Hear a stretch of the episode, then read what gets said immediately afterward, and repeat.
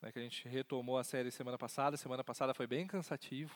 Né? Hoje eu vou tentar ser um pouquinho mais dinâmico, um pouquinho melhor, mais sintético no assunto também. Aí nós vamos continuar a partir de Gálatas 5. Então você pode ir abrindo a sua Bíblia em Gálatas 5 e nós continuaremos com a série Tesouro, o Tesouro da Graça, uma exposição bíblica uh, da carta aos Gálatas. A carta do apóstolo Paulo, então, às igrejas ali da região da Galácia, ela é conhecida tradicionalmente como a carta da liberdade cristã. Né? Se você pegar livros aí com respeito, com relação ao livro de Gálatas, você vai ver que você vai encontrar vários livros com esses títulos: A Liberdade Cristã, Liberdade em Cristo, Livres em Cristo, coisas do tipo assim. Por quê? Porque tradicionalmente a gente estuda Gálatas e a gente vê que o ensino principal, o tema principal de Gálatas é a liberdade cristã. Né? Isso é verdade.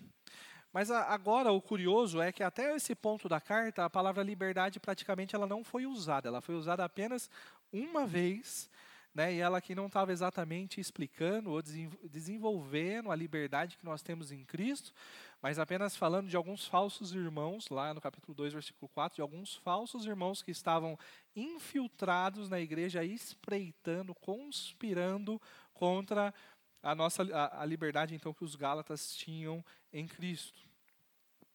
Ah, a questão da, da liberdade, né, ela sem que fosse citada então nominalmente liberdade, ela é um conceito que ele vai sendo construído.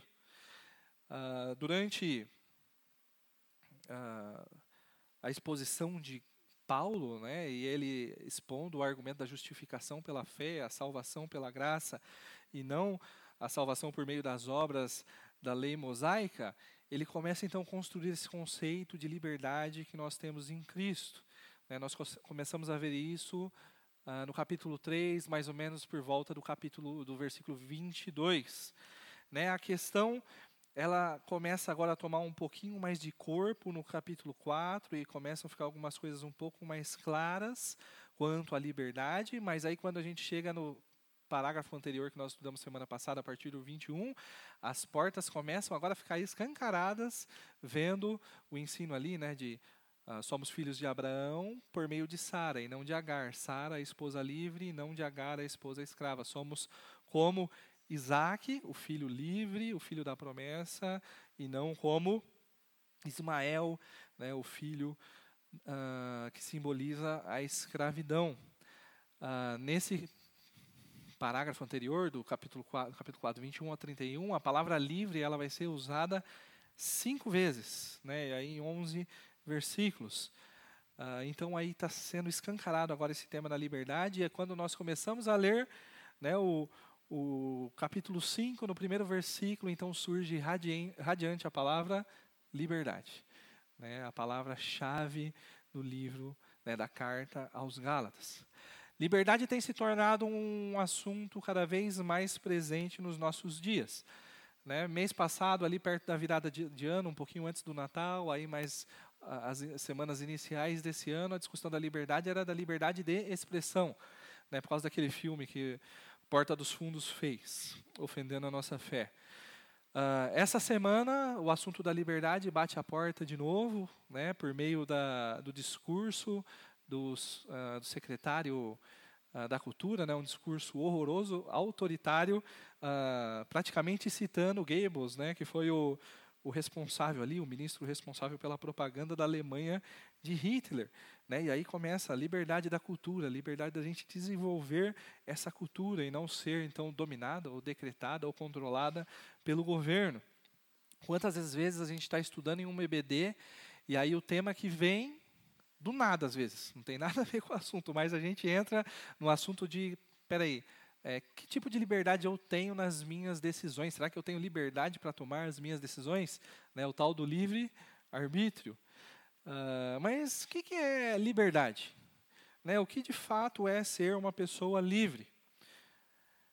Uh, você já reparou que na nossa sociedade uma pessoa livre, né, ou o conceito de liberdade, é aquela pessoa que ah, ela faz o que quer, na hora que quer, como quer, independente de maneira independente e sem ter que prestar contas a ninguém.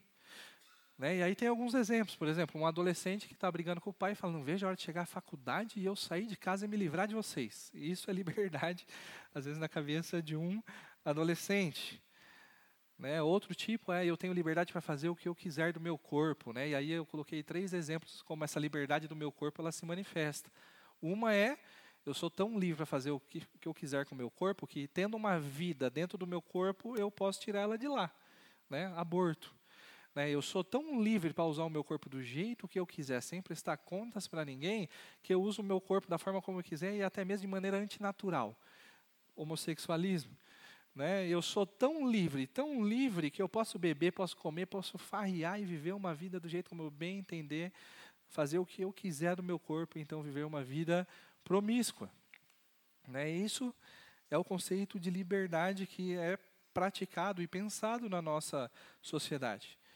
Né? E os, o homem né, ele tem buscado constantemente uma vida satisfeita, uma vida feliz, e boa parte né, do caminho que é buscado é buscado por meio uh, desse conceito, né, pela trilha da liberdade.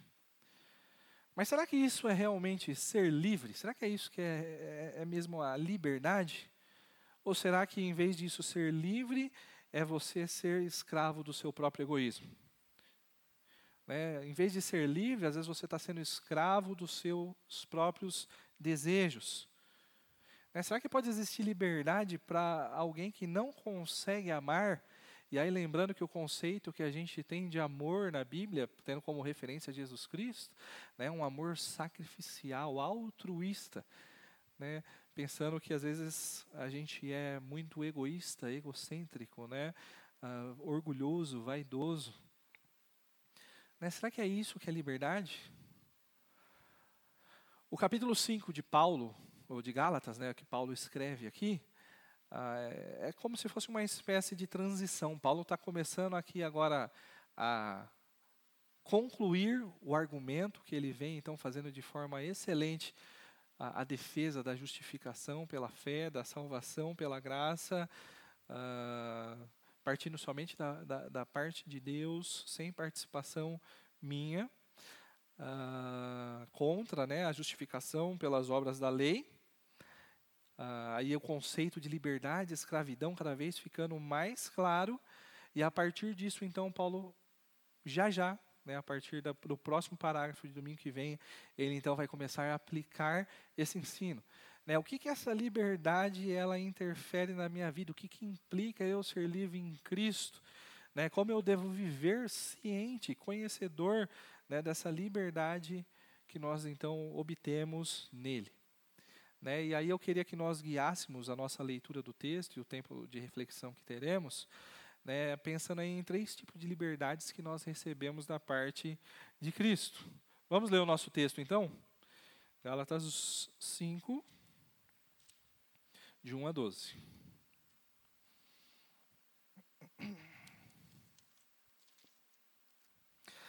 Foi para a liberdade que Cristo nos libertou. Portanto, permaneçam firmes e não se deixem submeter novamente a um jugo de escravidão. Ouçam bem o que eu, Paulo, lhes digo. Caso se deixem circuncidar, Cristo de nada lhes servirá. De novo declaro a todo homem que se deixa circuncidar que está obrigado a cumprir toda a lei. Vocês que procuram ser justificados pela lei, separem-se de, separaram-se de Cristo, caíram da graça. Pois é mediante o Espírito que nós aguardamos pela fé a justiça que é a nossa esperança. Porque em Cristo Jesus nem circuncisão nem circuncisão tem efeito algum, mas sim a fé que atua pelo amor. Vocês corriam bem. Quem impediu de continuar obedecendo à verdade? Tal persuasão não provém daquele que os chama. Um pouco de fermento leveda toda a massa. Estou convencido no Senhor que vocês não pensarão de nenhum outro modo. Aquele que os perturba, seja quem for, sofrerá condenação. Irmão, se ainda estou pregando a circuncisão, por que continuo sendo perseguido? Nesse caso, o escândalo da cruz foi removido. Quanto a esses que os perturbam, quem dera se castrassem. Pai, muito obrigado pela oportunidade que nós temos de estar diante da tua palavra, lê-la. Né, obrigado pelo seu Espírito Santo que ilumina as nossas mentes. E pedimos, por favor, Senhor, abra os nossos corações, né, a nossa mente para que a gente possa compreender a sua verdade né, e a partir dela, então, sermos transformados. Em nome de Jesus, amém. Vamos lá, três tipos de liberdade que nós temos, então, em Cristo. Né, e no versículo 1, foi para a liberdade que Cristo nos libertou. Primeira coisa que eu vejo aqui que nós fomos livres é da escravidão da lei e do pecado. Partindo de onde paramos lá de semana passada, né, o apóstolo Paulo ele acabou de argumentar que os crentes da Galácia eles eram os filhos de Abraão, né, e não os filho, o filho de Abraão, né, uh, de origem uh, de Agar, mas filhos de Abraão e de Sara, da esposa legítima de Abraão, da esposa livre. Então, os crentes da Galácia ali eles eram verdadeiramente uh, os filhos da promessa e não escravos da lei. Quando a gente olha aqui para o versículo 1, vem duas coisas principalmente na minha cabeça que me chamam a atenção. A primeira é que nós fomos chamados para a liberdade. Isso implica que antes de sermos chamados para a liberdade, nós éramos escravos.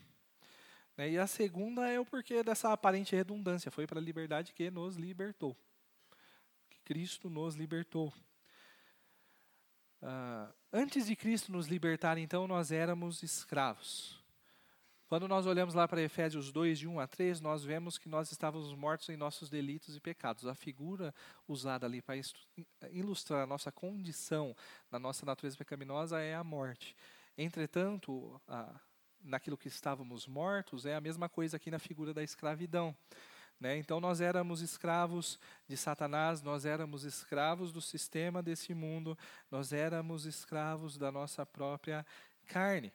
Né, nós estávamos então vivendo sob a autoridade de Satanás, vivendo cegamente em meio a um sistema, ao sistema do pre, desse presente século, né, e sempre a fim de satisfazermos né, os desejos, as vontades da nossa carne. Outra coisa que nós podemos observar a partir daqui é que Paulo, né, continuando o versículo, portanto, permaneçam firmes e não deixem, se deixem submeter novamente a um jugo de escravidão. Paulo ordena que os Gálatas não se coloquem novamente então sobre esse jugo de escravidão.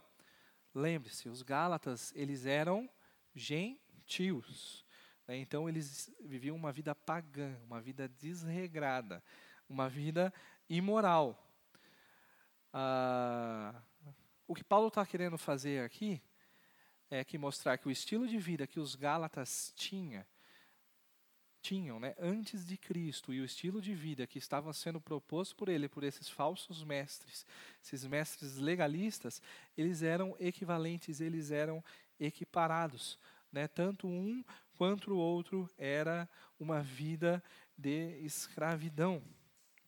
É, portanto, seja lá qual for o tipo de vida que você teve antes de Cristo, ah, era uma vida totalmente desregrada, impiedosa, promíscua, ou se era uma vida religiosa, moralista, tentando uh, viver uma vida direitinho para que por meio das obras você atribuísse algum valor a você, alguma justiça a você e você então fosse aceitos por Deus sem Cristo, não importa. Uh, você era um escravo assim como eu também. Né? E então foi aí que a liberdade de Cristo nos alcançou. Né? E foi para a liberdade que ele então nos libertou. Naquela época, um escravo ele só podia ser comprado no mercado escravagista para continuar sendo um escravo. Não poderia ser dada outra função para ele. Um escravo era comprado e ele continuaria sendo um escravo. Se Paulo fala apenas que Cristo libertou, a pergunta que viria era: tá bom, eh, saí debaixo da autoridade desse Senhor que me explorava para ser explorado agora por qual Senhor? Né? Mas quando Cristo nos compra, ele nos liberta de fato da escravidão. Né, ele não nos comprou para se nos comprou para se aproveitar então de nós, mas para fazer de nós verdadeiramente pessoas livres, livres do pecado, livres de Satanás, livres do mundo, livres do legalismo, livres de mim mesmo. Né, e preste atenção no sujeito aqui da oração. né, é muito importante, ele faz total diferença. Nós não fomos libertos por nós mesmos, nós não fomos libertos por qualquer outro tipo de autoridade, né, ou, e por nós mesmos pensando em algum tipo de esforço, ou às vezes algum valor que eu possa ir lá então e comprar a minha liberdade. Mas nós fomos libertos por Cristo. Né, e Ele nos libertou para que então nós pudéssemos não mais pecar.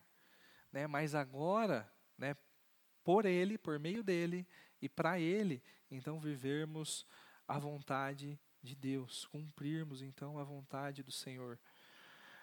Portanto, né, chamados para a liberdade pelo próprio Cristo que nos libertou, nós devemos então permanecer firmes né, e não deixar. Uh, uh, não, não deixarmos né, nos submeter novamente sobre o jugo pesado da escravidão.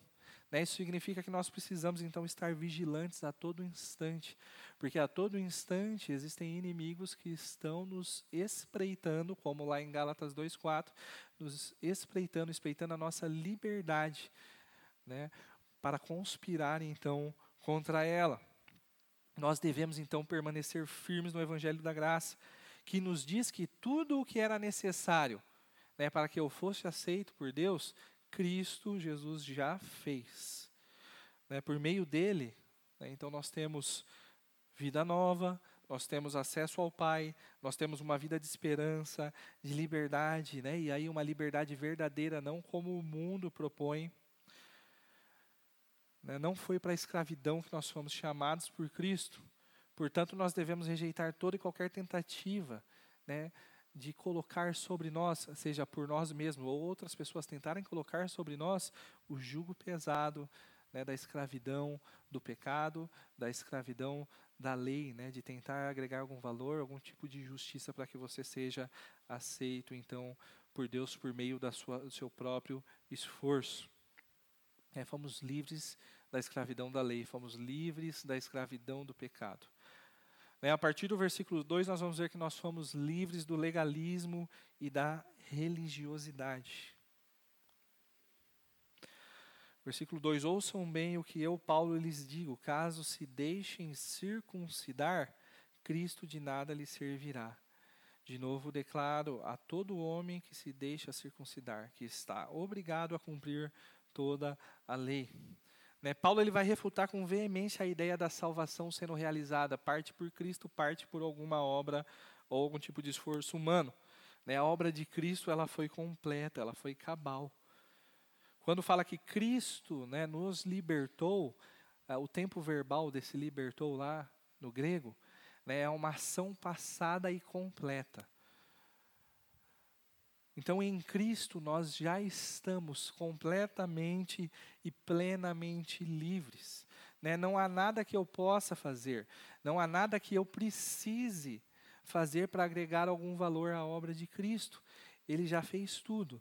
E tudo que ele fez foi de maneira perfeita. Ele satisfez as exigências né, da lei, ele satisfez as exigências uh, da própria ira de Deus.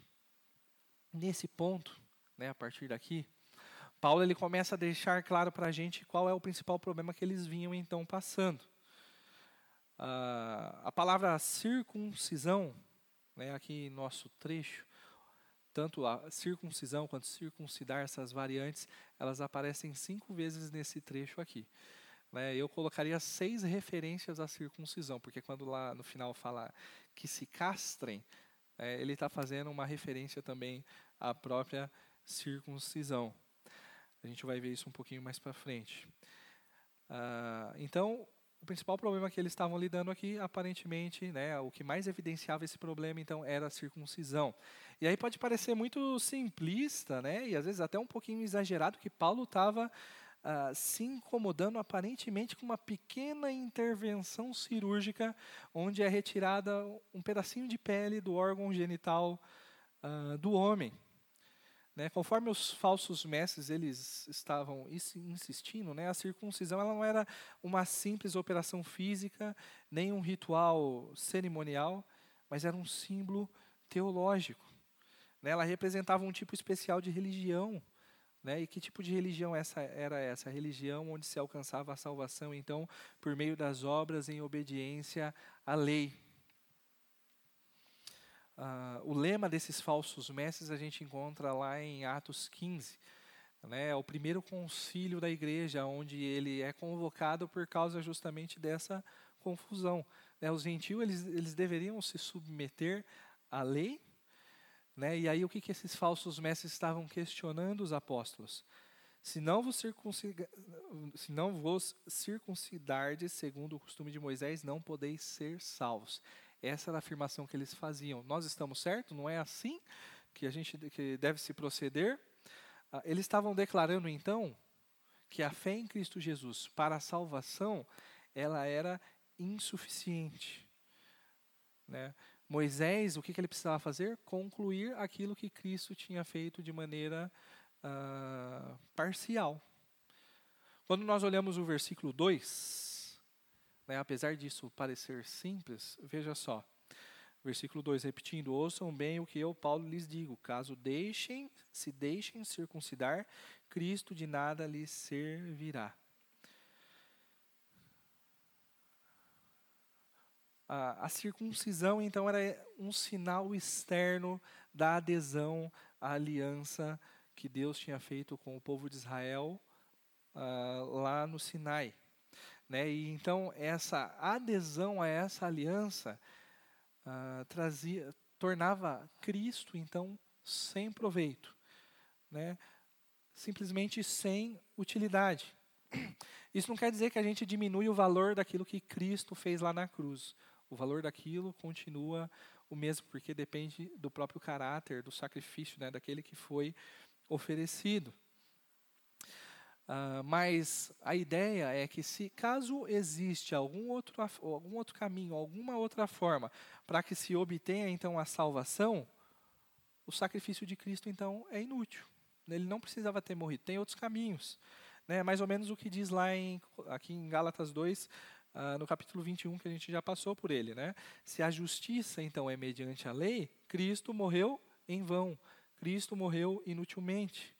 Né? Não é a retirada de um prepúcio né, que vai trazer a salvação. Não são as feridas no meu corpo que vão me trazer salvação, mas são as feridas de Cristo que trazem a verdadeira vida. Versículo 3, a gente vê novamente, né, de novo declara todo homem que se deixa circuncidar que está obrigado a cumprir toda a lei. Né, Paulo reconhece que a lei né, reconhece novamente, porque ele já falou isso lá no capítulo 3, no versículo 12. Né, a lei ela exige obediência completa. Né, e se submeter a ela, então por meio da circuncisão, né, o cara se circuncidar e aderir então a, a, a essa aliança, se colocando sobre esse jugo, ele está colocando uma carga por demais pesada sobre os seus ombros, totalmente incapaz de carregar. Né? E aderir à salvação, então, por meio das obras, né? não é algo do tipo assim, ah, eu seleciono alguns pesos de acordo com a minha própria vontade para que eu possa então carregar. Mas você então está, na verdade, aderindo um fardo completo que nenhum homem jamais na humanidade foi capaz de suportar.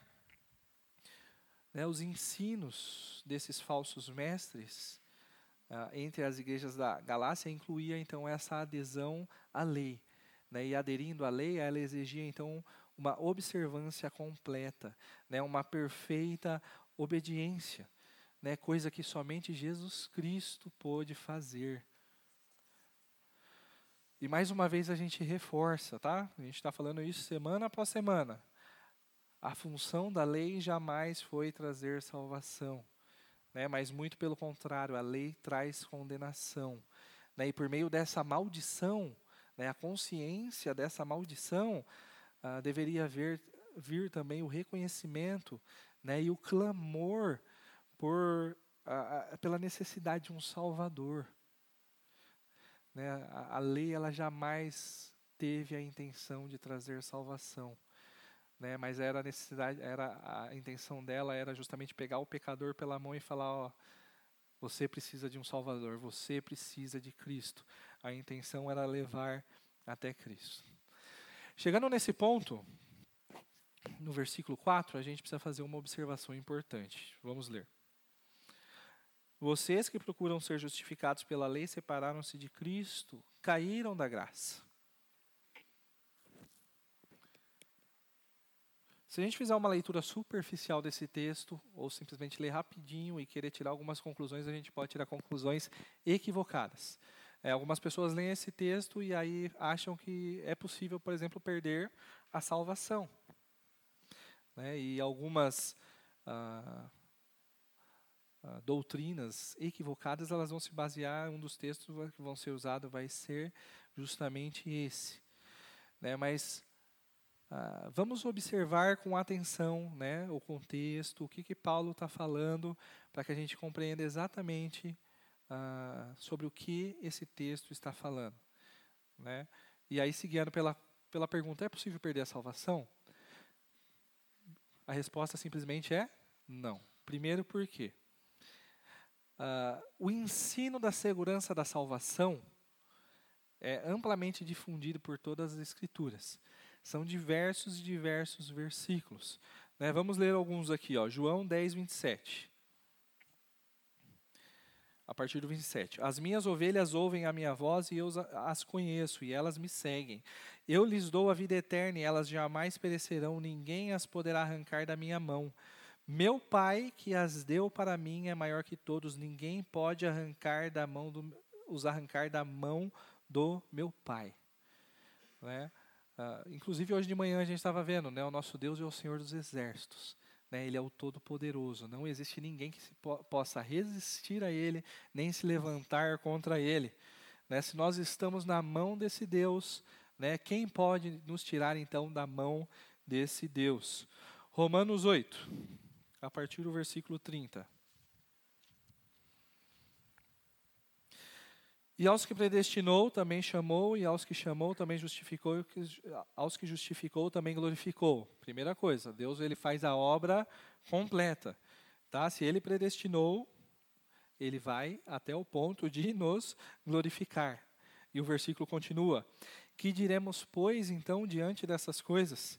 Se Deus é por nós, quem será contra nós? Aquele que não poupou o seu próprio filho, mas entregou por nós, uh, como não nos dará juntamente com ele e de graça todas as coisas. Quem fará alguma acusação contra os escolhidos de Deus? É, é Deus quem os justifica. Quem os condenará? Foi Cristo Jesus que morreu e mais, que ressuscitou e está à direita de Deus. Ah, e também intercede por nós. Quem nos separará do amor de Cristo? Será a tribulação, ou a angústia, ou perseguição, ou fome, ou nudez, ou perigo, ou espada? Quem pode nos separar do amor de Deus? A pergunta é retórica. Simplesmente ninguém. 1 Tessalonicenses 5, 23.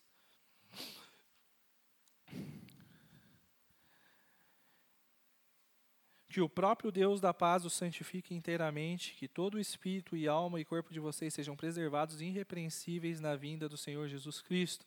Aquele que os chama é fiel e fará isso. É, o nosso Deus é fiel. Se ele fala, ele faz. 1 Pedro 1,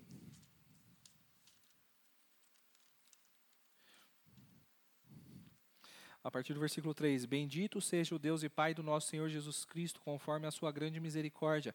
Ele, não, ele nos regenerou para uma viva esperança por meio da ressurreição de Jesus Cristo dentre os mortos, para uma herança que jamais poderá perecer, perecer macular-se ou perder o seu valor. Herança guardada nos céus para vocês que, mediante a fé, são protegidos pelo poder de Deus até chegar à salvação prestes a ser revelada no último tempo. Né? A nossa salvação ela está protegida por Deus. Eu poderia continuar citando diversos, diversos textos. Né? Quem teve há quase dois anos atrás no meu concílio e viu, principalmente eu falando a respeito desse assunto, e foi um assunto que eles me provocaram muito no, no concílio, viu que é uma enxurrada de versículos.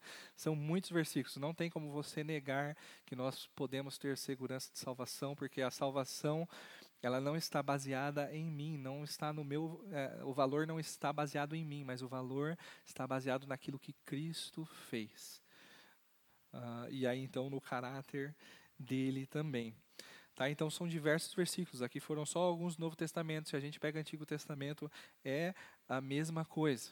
A Bíblia ela jamais se contradiz. Então, se a gente tem diversos versículos que a gente pode confiar que a gente não perde a salvação, que a gente pode ter segurança da nossa salvação, esse versículo aqui certamente ele não está falando de perda de salvação. Se você interpreta ele assim, você está fazendo uma interpretação errada. Ah, considerando então esses ensinos, quando a gente olha aí o desligar-se de Cristo, o que está querendo ser dito aí é buscar inutilmente então a salvação nele e em algo além dele, né? somando Cristo mais alguma coisa. E aí então desprezando a suficiência né, que o nosso Salvador tem. Ah, portanto, que é uma das perguntas que às vezes a gente faz no batismo. A gente às vezes faz nessa forma. Você ah, declara né, que você crê no Senhor Jesus Cristo como seu único e suficiente suficiente Salvador. Né? É negar a suficiência da salvação de Deus, você adicionar alguma coisa a Cristo. Né? É manter uma união parcial com Cristo, dividindo a confiança da salvação entre uh, Ele, né, Jesus, e sempre mais alguma coisa. Só que para Paulo, você ter um comprometimento parcial com Cristo é a mesma coisa que você ter compromisso nenhum. Né? Se você tem compromisso parcial com Cristo, olhando aqui à luz do que Paulo está nos ensinando, você uh, não tem compromisso nenhum. E aí, quando a gente segue no texto, né, fala, falando, caíram da graça. Né, da mesma forma, tá bom? Uh, significa colocar-se fora da esfera dos benefícios da graça. Né, afastar-se, então, do, do, do domínio, né, da, uh, da região onde você pode usufruir do perdão de Deus que é dado gratuitamente, independentemente de seus méritos. Seus, meus, não dele, né? Seus, nossos méritos. Né? Deixar para trás a possibilidade, então, de você ser salvo pela graça, né? gratuitamente. Né? A busca da justificação pelo seu próprio esforço. Então, sendo assim, a sua confiança não está em Cristo, mas ela está no seu próprio braço né, está em você mesmo. E aí, quando você olha o que a Bíblia fala, quem você é, se você confia a sua salvação em você, isso é algo simplesmente desesper desesperador. Tá? Então, quem cai da graça, né, a, a, ideia aqui é se colocar fora dessa esfera de benefícios da graça, é virar as costas para a salvação gratuita que Deus está oferecendo por meio do seu Filho. Sendo assim, então essa pessoa aqui ela não perde a graça que ela obteve, né? mas a possibilidade de desfrutar dos benefícios que são oferecidos né? pela graça, na graça. E presta atenção em uma coisa muito importante. Primeira coisa, Paulo ele inicia os dois ah, primeiros versículos né, direcionando, direcionando-se a um público. Né, ele está falando para aqueles a quem Jesus Cristo libertou para a liberdade. E quando nós chegamos aqui então no versículo 4, ele está mudando o foco. Tá? A, a, conversa muda do vós, né, vocês que foram libertos, para outro tipo de vocês, para outro vós. Versículo 4. Ih, peraí, saiu da página aqui versículo 4. Vocês que procuram ser justificados pela lei. Então, Paulo aqui ele não está falando para a igreja toda, mas ele está se dirigindo àquelas pessoas legalistas que estavam infiltrados dentro das igrejas da Galácia, que nunca, né, nunca ah, tiveram algum tipo de comprometimento integral com Cristo. Portanto, elas nunca experimentaram a graça, então não poderiam perdê-la né, elas nunca foram salvas, mas vir, viraram as costas né, para a oportunidade que estava então sendo oferecidas, oferecida para eles. Né, Cristo ele nos libertou das garras do legalismo. Cristo ah, mais obras, né, eu somando a Cristo, a pessoa de Cristo e a sua obra, outras obras dif, dif, diferentes das que Ele fez, é você tornar o nosso Salvador Jesus Cristo em um Salvador insuficiente, um Salvador incapaz. Cristo mais obras não é uma declaração de confiança, mas é uma, uma expressão total de falta de confiança. Versículo 5 e 6. Pois é mediante o Espírito que nós aguardamos pela fé a justiça que é a nossa esperança.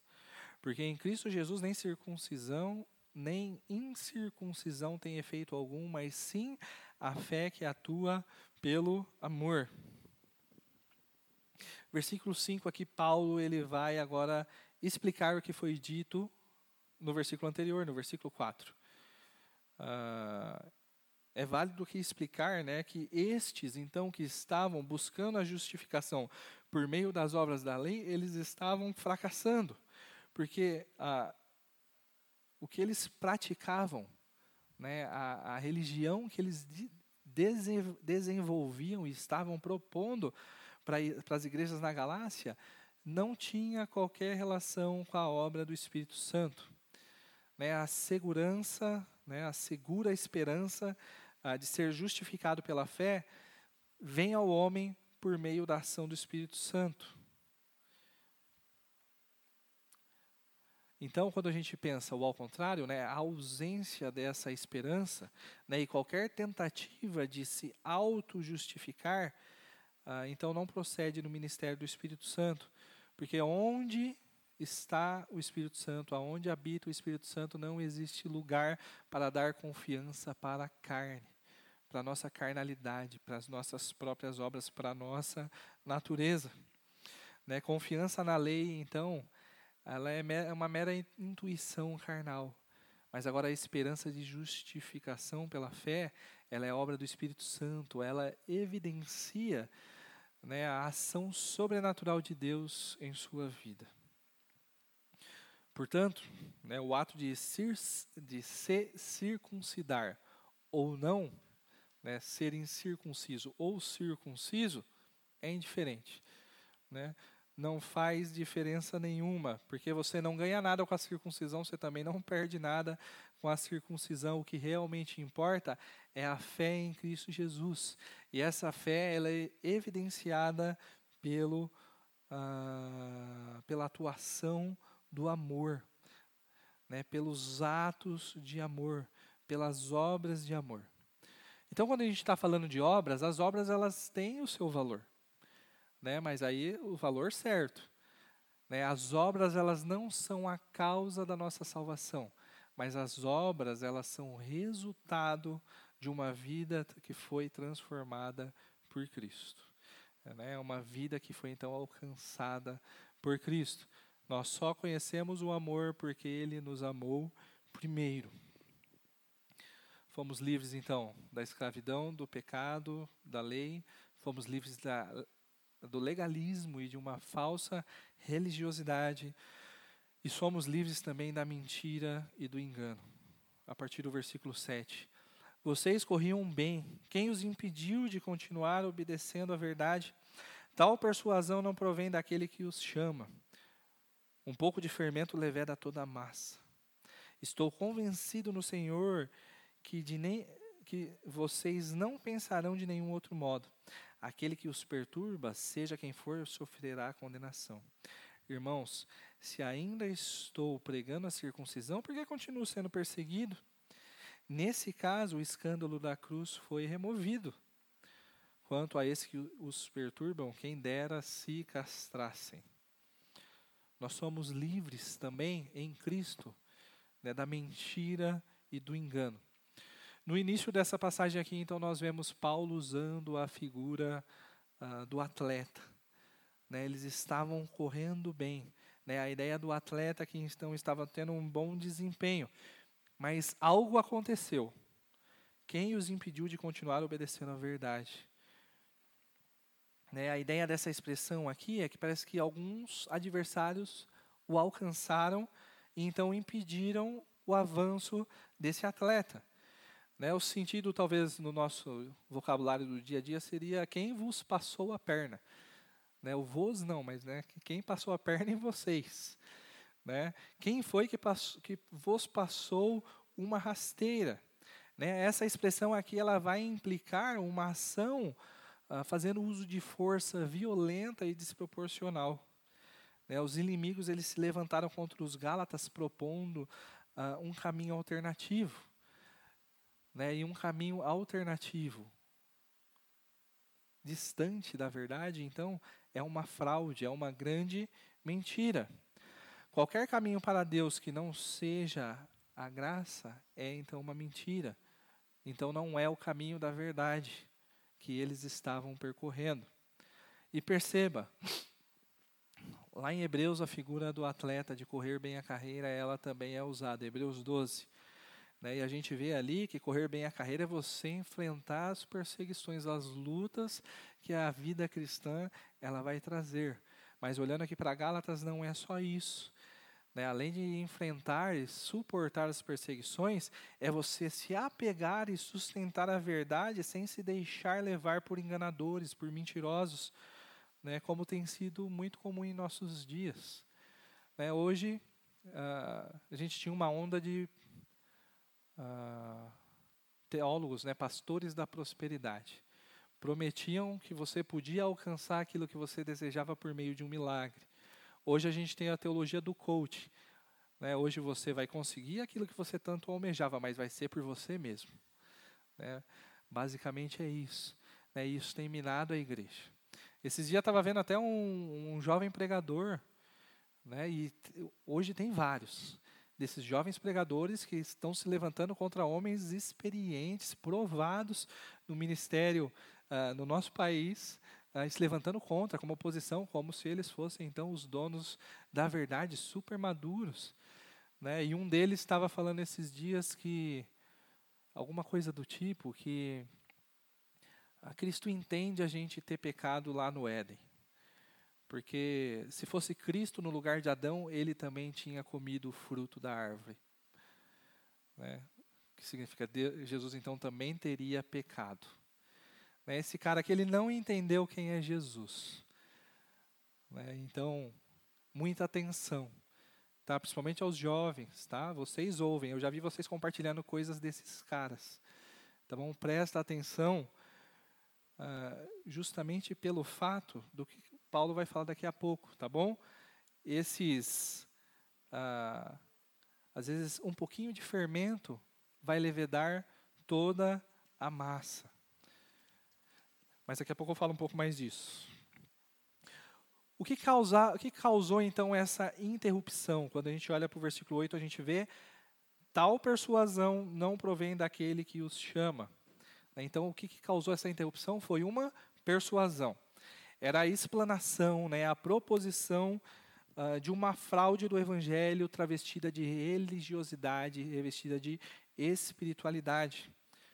Né, uma boa aparência tinha, era algo realmente desejável, convincente, né? Tinha então alguns atrativos. Só que essa persuasão não procedia de Deus, né? Não vem daquele que os chama. Portanto, em nada tinha a ver com os planos de Deus para os crentes da Galácia. Portanto, qualquer tipo de caminho alternativo que seja proposto para a gente também não faz parte do projeto, dos planos de Deus para nós. Né? E isso não deve ser algo que seja relevado pela igreja. Né? Às vezes ah, é só um detalhezinho, deixa passar. Versículo 9. Né? Um pouco de fermento leveda toda a massa. Né? Ele já usou essa citação, né? isso aqui era como se fosse um ditado popular da época, ele já usou também lá em 1 Coríntios 5. Lembre-se, tá? pequenas concessões sempre geram grandes rombos. Né? É a ideia da ilustração do sapo. Inclusive, eu vou usar essa ilustração, é a mesma coisa da, da ilustração da ovelha que eu citei esses dias. Eu não, da ovelha eu não tinha achado informações para ver se aquela informação que a ovelha é míope é verdade. Eu pedi para vocês me ajudarem, né? Acho que ninguém encontrou também. Mas aí tem a ilustração do sapo. Eu nunca fiz isso com o sapo, tá? Mas dizem que isso acontece. Né? Se você coloca o sapo dentro da água quente, o que acontece? Falam que ele pula. Né? Se você coloca ele na água fria vai esquentando, o sapo ele vai morrer cozido, porque ele não percebe, ele vai se adaptando, ele vai se acostumando. É apenas uma fraudezinha que a gente permitiu. Né? Mas em questão de tempo, isso vai comprometer a sua vida com Deus, vai comprometer a própria igreja de Cristo. Tá bom? Ah, então, muita atenção com o que você tem ouvido, muita atenção com as doutrinas pela qual você tem direcionado a sua vida. Elas realmente refletem a verdade de Deus. Né? Não acha que é só um detalhezinho. Um detalhezinho ele é importante, porque ele é um detalhezinho agora. É mais ou menos igual a um barco. Né? Lá no Rio Abacaxis eu tive a oportunidade de pilotar o barco algumas vezes. Né? Você tá com o timão, às vezes você só vira um grauzinho assim para o lado. Aqui ele só é questão de centímetros, às vezes você não vai nem perceber. Mas você anda, às vezes, alguns metros, quilômetros no rio, você vai ver que você saiu totalmente da rota. Né? Mais ou menos também essa a ideia. Versículos 10 a 12. Estou convencido no Senhor de que vocês não pensarão em nenhum outro modo, e aquele que os perturba, seja quem for, sofrerá condenação. Irmãos, se ainda estou pregando a circuncisão, por que continuo sendo perseguido? Nesse caso, o escândalo da cruz foi removido. Quanto a esse que os perturba, quem dera se castrassem. Paulo ele está convencido que aqueles que o Senhor chamou, né, ali então da igreja da Galácia, eles seriam então preservados e eles não se deixariam seduzir por esses falsos ensinos desses mestres legalistas. Ah, e isso realmente aconteceu.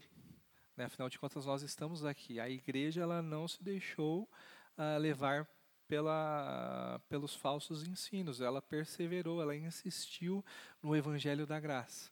Né? E hoje estamos aqui como fruto da perseverança ah, daquelas igrejas, como das outras também ali em outras regiões. Paulo também ele tinha certeza que esses que estavam propagando então essa mentira, ah, eles sofreriam o juízo do Senhor. Ah, a princípio, né, Paulo ele está parece que se direcionando, né, certamente todo mundo, né, que está difundindo esse falso ensino, eles vão sofrer o juízo do Senhor. Mas parece que o líder, né, aquele que tem direcionado, que tem instigado né, uma parte né, da igreja e uma parte ali de seus seguidores a lutar contra a igreja, ele então sofreria o juízo da parte do Senhor. Né? Uh, mentiras estas, né, que vinham então falsificando o evangelho, mas não só, né, eles também estavam fazendo falsas acusações quanto a Paulo, dizendo às vezes que ele era inconstante, dependendo do público que Paulo estava, ele se adequava, né, ele adequava a sua mensagem. Né, e acrescentando, falando, não, mas no ensino de Paulo também consta a observância da circuncisão.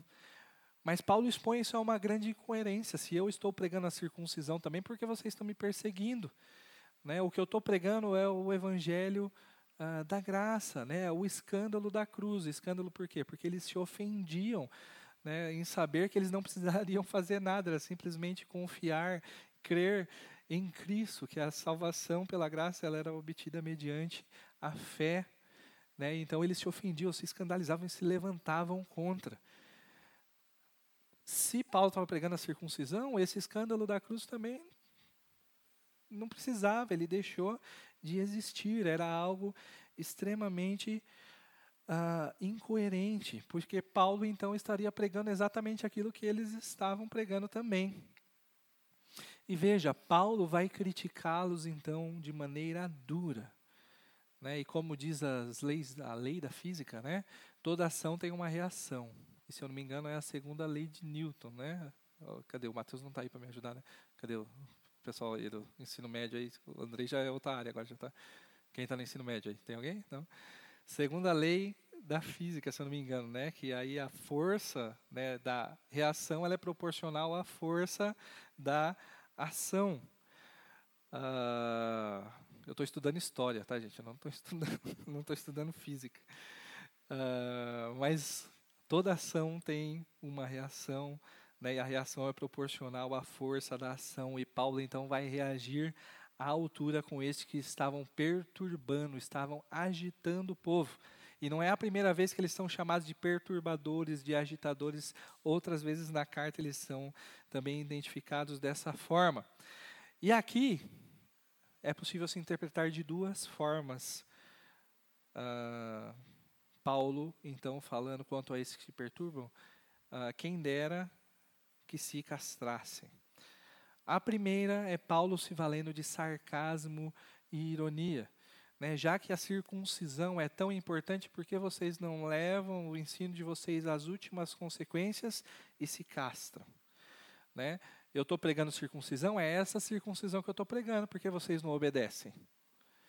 Né? Como se Paulo estivesse fazendo assim. Outra interpretação possível é que Paulo tem em mente ali, né? Se teu olho te faz pecar, arranca-o fora. Né? Porque mais vale entrar sem um olho no reino de Deus do que não entrar, ficar com os dois olhos fora. Né? Então, já que vocês estão pecando, sendo tentados ah, quanto à circuncisão, então se castrem e se livrem desse problema. Tá? Ah, quando se levantam contra o Evangelho de Cristo, né, e ainda mais propondo algo diferente, né, mais do que caçoar, vem com o espírito uh, de religiosidade, uma falsa espiritualidade, querendo propor algo diferente, a reação ela tem que ser à altura. Como falamos, né, um pouco uh, lá no começo, né? Uh, falamos muito em liberdade nos nossos dias, mas o conceito de liberdade, na verdade, do mundo, ele se resume em uma grande escravidão.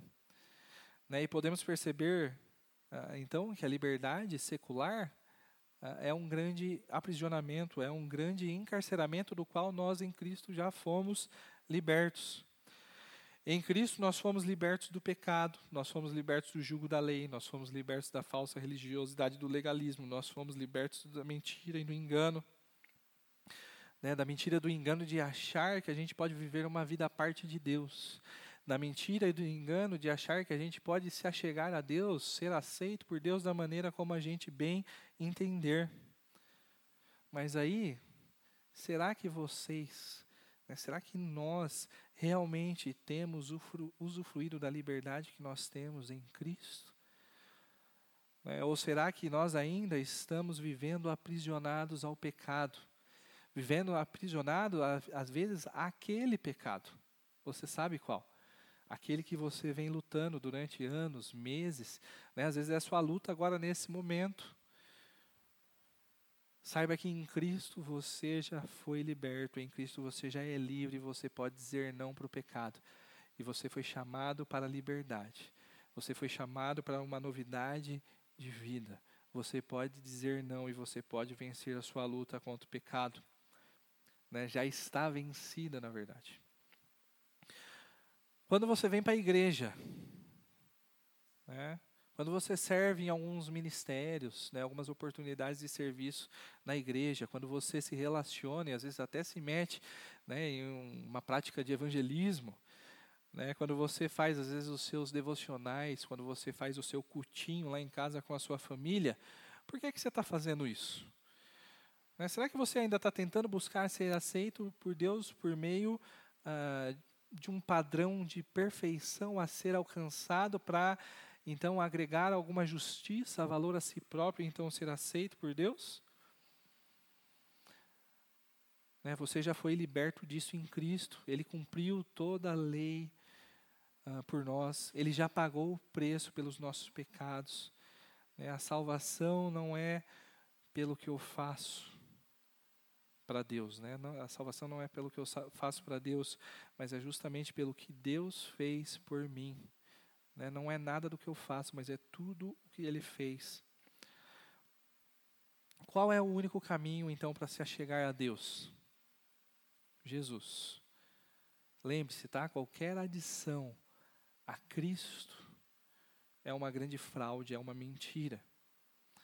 Você foi liberto de uma vida de mentira justamente para que você viva uma vida de verdade. Né? E ele veio então para que nós fôssemos libertos da mentira, do engano, né? e para que nós então pudéssemos ter vida, né? e livremente termos vida então em abundância. Agora, se você ainda não experimentou a liberdade que Cristo oferece, minha palavra para você é: se arrependa dos seus pecados. Né? Se volte para Deus e receba então a salvação né, em Jesus Cristo, aquele então que morreu pelos nossos pecados, que ressuscitou. Né, receba Ele como seu Salvador e então seja verdadeiramente livre né, e desfrute de todos os benefícios que essa liberdade ah, lhe propõe e lhe oferece. Vamos orar? Pai, obrigado pela Sua palavra mais uma vez. Obrigado pelo Seu Espírito Santo, né, que trabalha em nós a fim de que possamos compreender a Sua palavra e termos as nossas vidas transformadas. Né, nos ajude a, cada dia que passar, a gente compreender mais profundamente né, a liberdade que o Senhor nos deu. E compreendendo cada vez ela mais profundamente, a gente também viva cada vez mais de maneira livre. Né, livre do pecado, livre do jugo da lei, livre ah, do legalismo, de uma falsa religiosidade, livre da mentira, de qualquer tipo de engano, então possamos viver integralmente para o Senhor. Né? Ah, que nós possamos sempre viver para a Sua glória, sempre buscando te agradar, não para agregar, acrescentar algum valor àquilo que o Senhor fez na cruz, né? mas como resultado daquilo que o Senhor fez, do chamado que o Senhor nos fez né? E aí em gratidão ao Senhor. Né? Muito obrigado por tamanho amor que o Senhor teve por nós, né? Sendo capaz de oferecer a sua própria vida ali na cruz, então, para uh, nos conceder a salvação. Muito obrigado, Senhor. Muito obrigado pela liberdade que temos no Senhor. Nos ajude a vivermos, então, plenamente, verdadeiramente livres no nosso dia a dia, né? até o momento em que estaremos toda a eternidade, né, livres também da presença do pecado para sempre. Ah, é isso que eu te peço, Senhor. Em nome de Jesus, amém.